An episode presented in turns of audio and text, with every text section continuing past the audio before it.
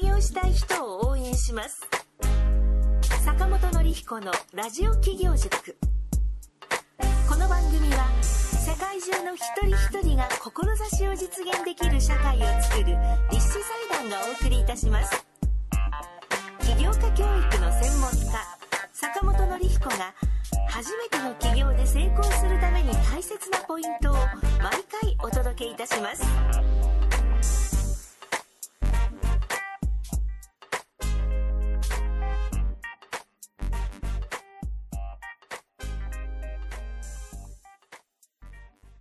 リスナーの皆さんおはようございます。立志財団の森川です。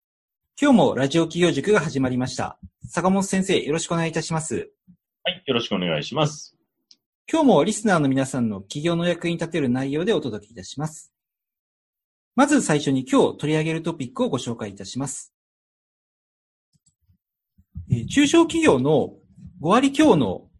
えー企業が後継者不足だというような、え記事がありましたので、えっ、と、そちらを紹介させていただきます。これは民間信用調査会社の東京商工リサーチさんのサンプル調査の結果で分かったそうなんですけれども、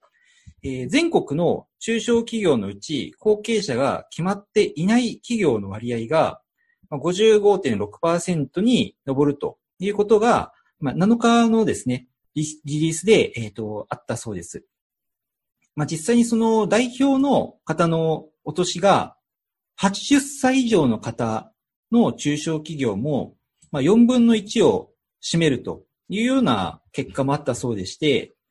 全国の中小企業の経営者の方のま高齢化と、あと後継者の方のえ軽症難が同時進行しており、急病で事業継続が難しくなるケースが増加しているというようなことが、産経さんの記事でありましたので、今回はこちらを挙げさせていただきました。坂本先生、こちらの内容についてですね、まあ、あの、お願いいたします。そうですね。あのーまあ、やっぱり、この中小企業のね、まあ、高齢化、社長の高齢化っていうのは、まあ、前からずっと問題になってまして、これ、いつのデータかちょっと忘れたんですけど、あの、以前も平均年齢が、中小企業の社長の平均年齢が66歳っていう年齢になってて、で、それが15年とか20年ぐらい前は47歳ぐらいだったんですよね。だから、どんどんその社長も高齢化してて、で、ね、この記事にもありますけど、代表の年齢が80歳以上で4分の1以上を占めるということで、もう結構、本当に後継者がね、えー足りていないっていうのが、まあ、日本のね、今、中小企業の問題というか、で、まあ、これはまあ全体的に今、高齢化社会になってるんで、まあ、仕方ない部分もあるんですけど、まあ、よりその経営者層の中でもよりそういう後継者というか、高齢化が行われてて、後継者が不足してるというところですよね。なんで、ここはもう本当にね、あの、まあ、早く事業承継をしていくっていうのもそうですし、やっぱり若い人を、まあ、やっぱりその、若い経営者をやっぱり育成していくっていう仕組みがないと、やっぱかなり厳しいなっていうのは非常に感じるところですよね。あの、今、そのお話しあった中で、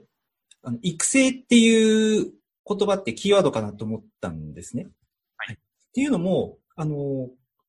想像するとですね、きっと、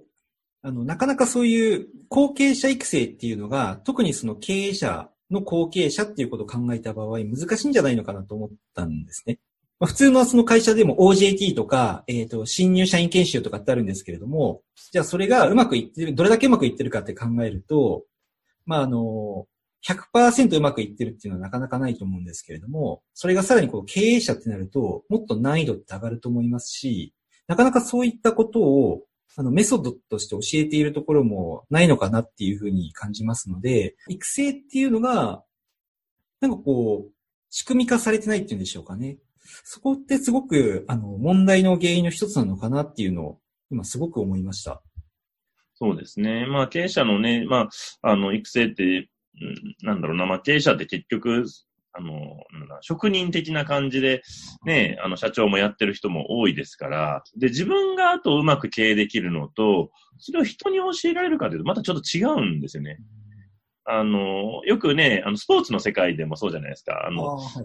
名選手、名監督にあらずみたいな感じで、必ずしもね、あの、例えば、えー有名なスポーツ選手、プロ野球選手が、いい監督とかこう、いいコーチになるかっていうとまた別だったりするので、そこをしっかりちゃんと育成するような仕組みですよね、若手の経営。それは非常に大事になってくるかなっていうのは思いますよね。二代目、三代目とかの育成をするとか、まあ、教育をするっていうと、なんかそういった、こう、研修みたいなものって結構、巷にあったりするんでしょうか？そうですね。まあ、後継者育成のね、塾とか、えー、経塾とか、そういったのは結構、まあ、あったりはしますよね。まあ、その辺でね、まあ、あのー、まあ、やっぱり理念を見直したりであるとか、まあ、そういったところは非常に大事になってくるかなと思いますね。で、あとは、まあ、やっぱりその、まあ、代が変わることで、まあ、何を受け継いで、何をね、えー、変えていくのかっていうところ、こういったところも、まあ、整理していくっていうのは非常に大事なところですよね。坂本先生ってあれですよね。後継者育成とかってまだ、あれですよね。財団もできて、まあ、そんなに経ってないですし。まあそうですね。ただ僕も今44なので、うん、あのー、もう今から考えていかないといけないなとは思ってます。ああ、そうなんですか。うん。あのー、要はこの利子財団っていうのがね、100年、ね、続く形にしていくっていうふうに考えてますんで、なんで、あの、やっぱ若い子を、あの、育成したいなっていうのは気持ちとしてやっぱありますよね。ああ、なるほど。うん、まあもし差し支えなければ、その、まあご自身のそのことをですね、一つのこう、事例として、まあ、ご紹介いただくと、すごく、あの、わかりやすく聞けるリスナーの方いらっしゃるのかなと思ったんですけども。ああ、だから世代を二つぐらい下にしたいんですね、本当はね。えっ、ー、と、二世代っていうと、24歳ぐらいの。まあ、まあ、20代、20、本当はだから20代ぐらい、僕は44ですから、20代の子をやっぱそ今から育っていきたいなと思うんですよ。で、やっぱ経営者にしようと思うと、やっぱ10年かかるかなって感じはするんですよね、なんか。あ、10年ですか。うん、やっぱり一、二前の経営者というか、まあ本当に経営っていうのが分かるリーダーになろうと思うと、やっぱりその、えー、会社のこと、やっぱりいろんなものを経験しないといけないじゃないですか。まあ営業だったり管理だったり、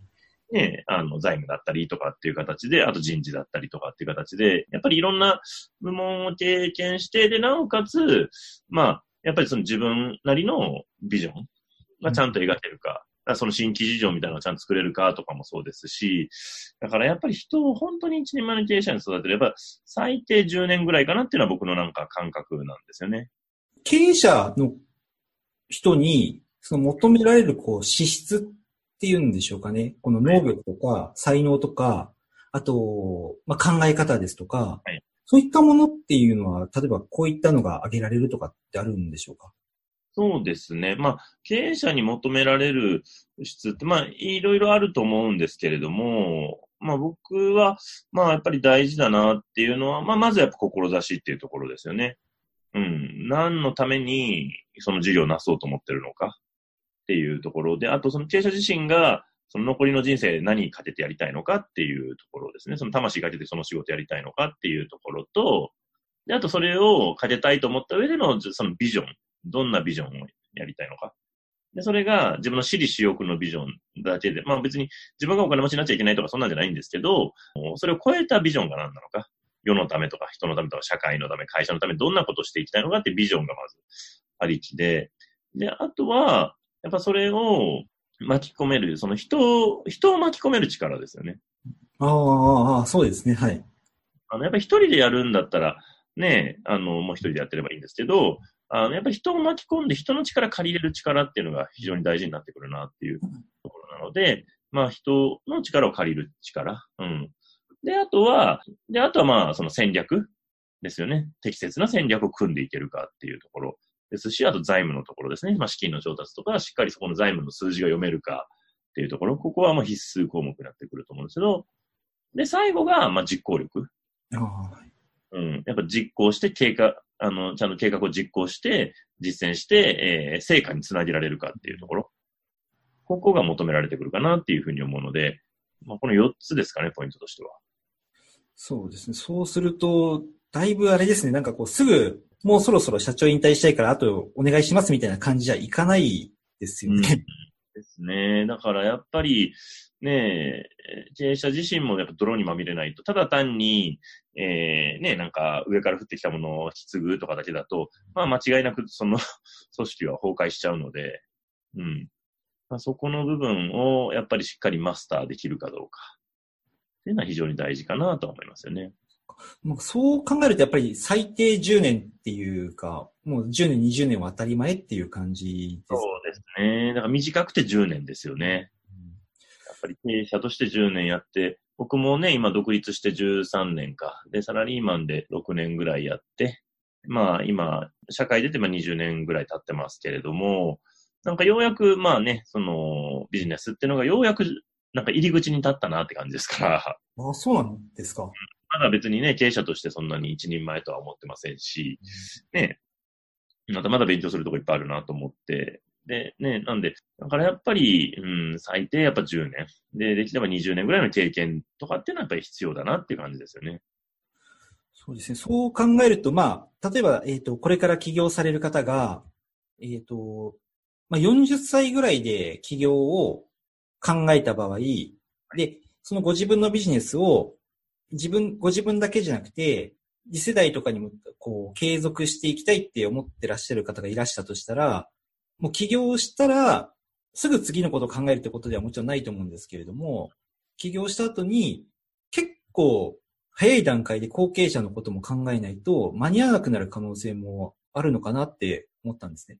まあそうですね。だからまあ、もう起業して会社で作って10年ぐらい経ってきたら次の世代のことを考えていかないと、あれですよね。20年だったら間違いなくもう次の後継者の考えないといけないなっていう。まあ20年ですかね。まあ10年はね、まあ自分たちのね、ことで精一杯でしょうけれども、やっぱりそこは20年目ぐらいには。で、僕もね、あの別に森川さんが嫌とかじゃないんですけど、あの、森川さんについてもらってもいいんですけど、森川さん今いくつでしたっけ？あ、41です。そうなんですよ。だから、森川さんに移っちゃうと、まあまあ、それはダメとかじゃないんですけど、はいまあ、せめて一回り下の世代にしたいんですよ。あ、そうですね。はい。じゃないと、代替わりの意味がないから、うん。だからやっぱり、ね、10年ぐらいで下。まあね、二回り下でもいいと思いますし、もし本当に優秀な方がいるんであれば。うん。まあただ今のところはね、多分、まあ僕はまあ10年はやらないといけないと思ってますけれども、で、そのね、次の10年っていうのが、まあ次の世代の人たちが、まあより、うん、もう一個下の世代が頑張っていくっていうのが大事かなと思うんで。うん。それは早め早めに手を打っていかないといつまでも自分でやってると、結局素晴らしい技術とかね、ものがあってもなかなか継承されていかないっていうのはありますよね。そうですね。はい。あありがとうございます。今回は、中小企業の5割超えが、まあ、経営あ継承者が不在をしていて、存続の危機だというような民間の調査という 記事がありましたので、こちらについてお話をいただきました。次に、企業の Q&A のコーナーに移ります。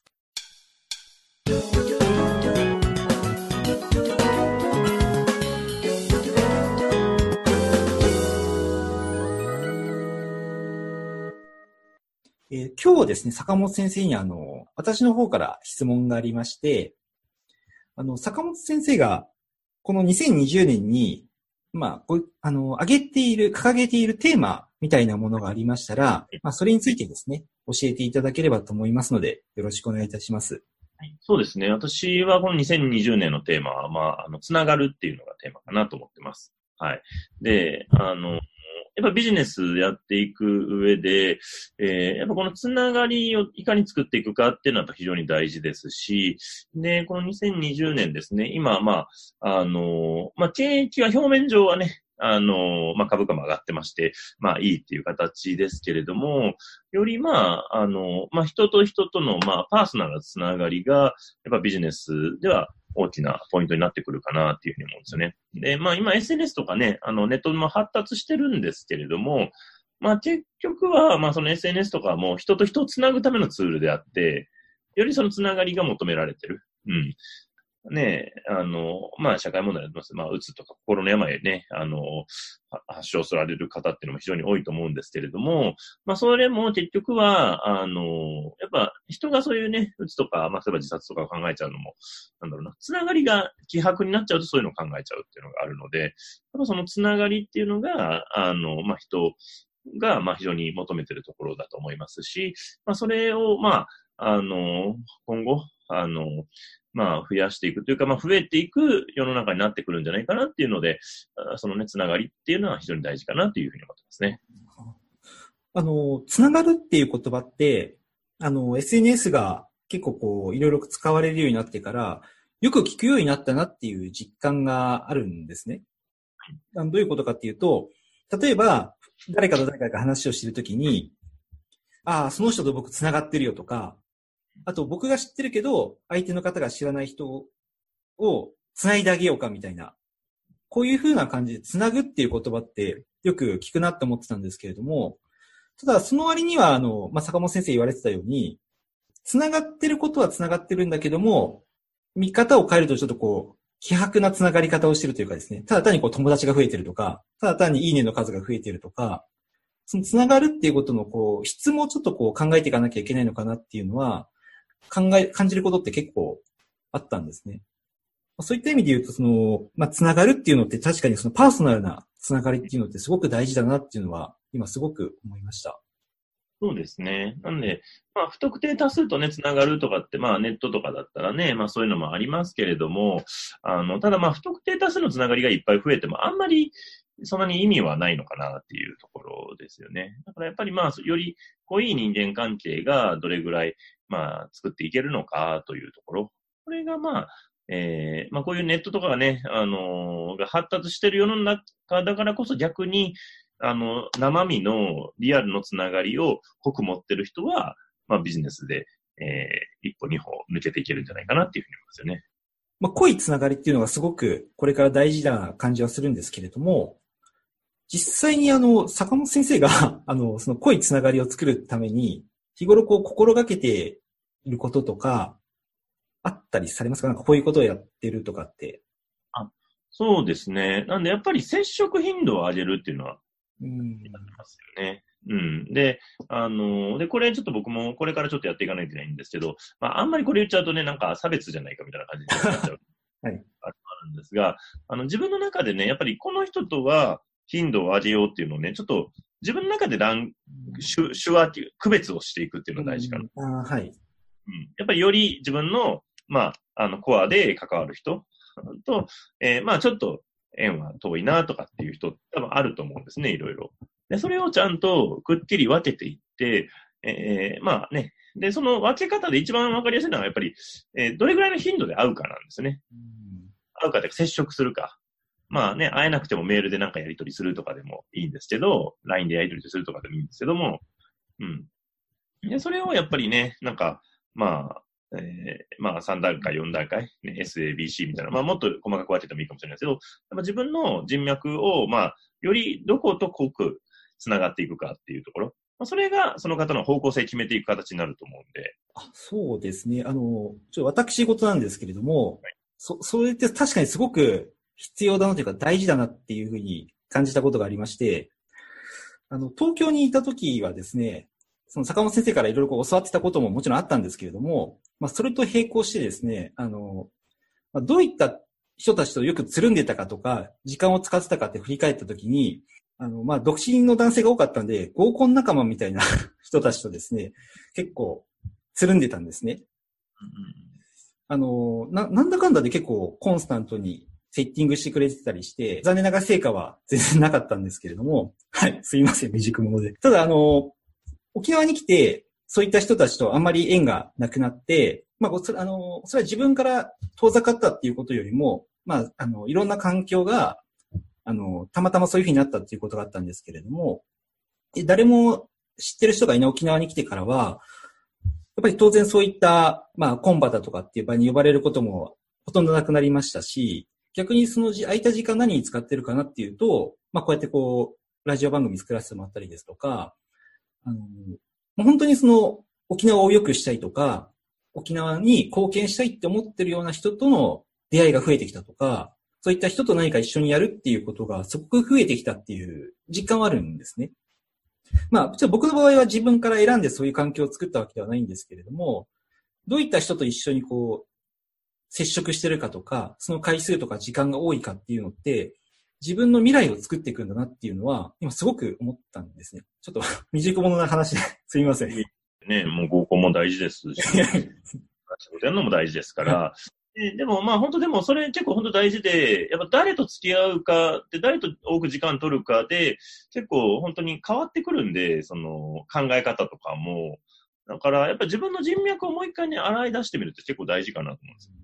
うん。あの、どういう人と、まあね、まあ、名刺交換した人とかでもいいですけども、まあ、あとね、既存の会社関係とかでもそうですけど、やっぱどう、どういう人とどれぐらいコンタクトを取ってるのか。で、自分はどういう、ね、例えばもしかして将来起業したいとか独立したいとかだったら、まあ、そういう人たちとの時間をどうにか取れないかっていうのを作っていった方が、やっぱりいいですよね。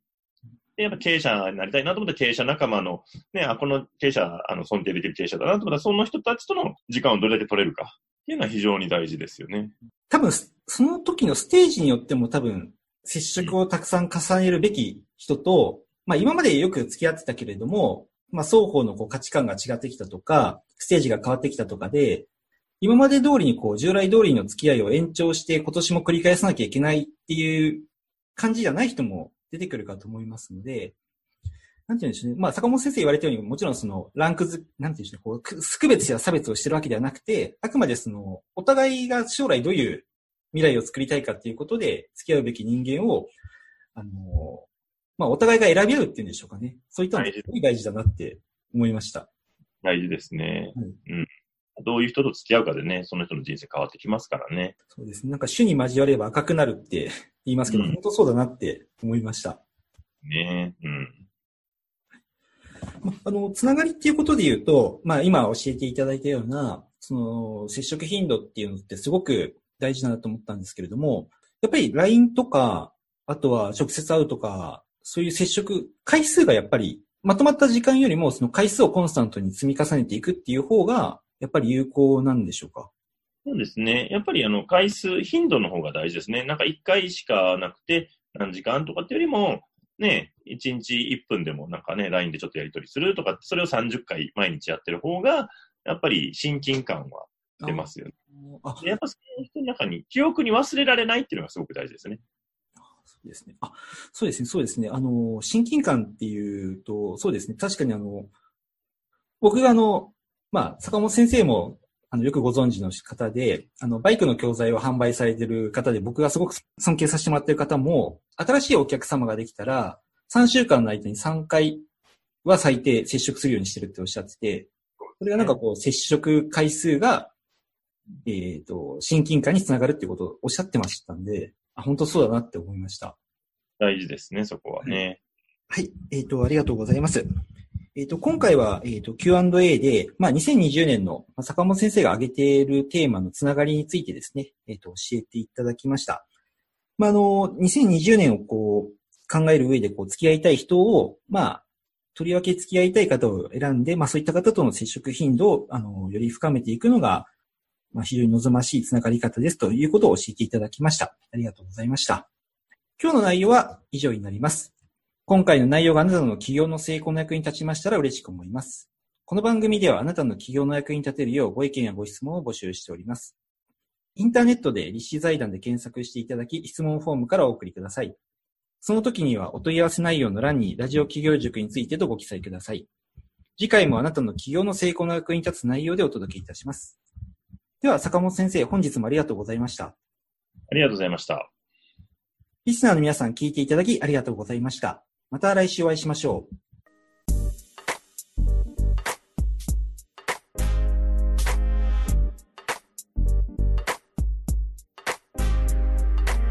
今回の番組はいかがでしたでしょうか？あなたの起業へのヒントがありましたら幸いです。なお坂本典彦への質問をお受けしております。立志財団公式サイトよりご質問ください。立志財団で検索してみてくださいまた次回もお楽しみに提供は世界中の一人一人が志を実現できる社会をつくる立志財団がお送りいたしました。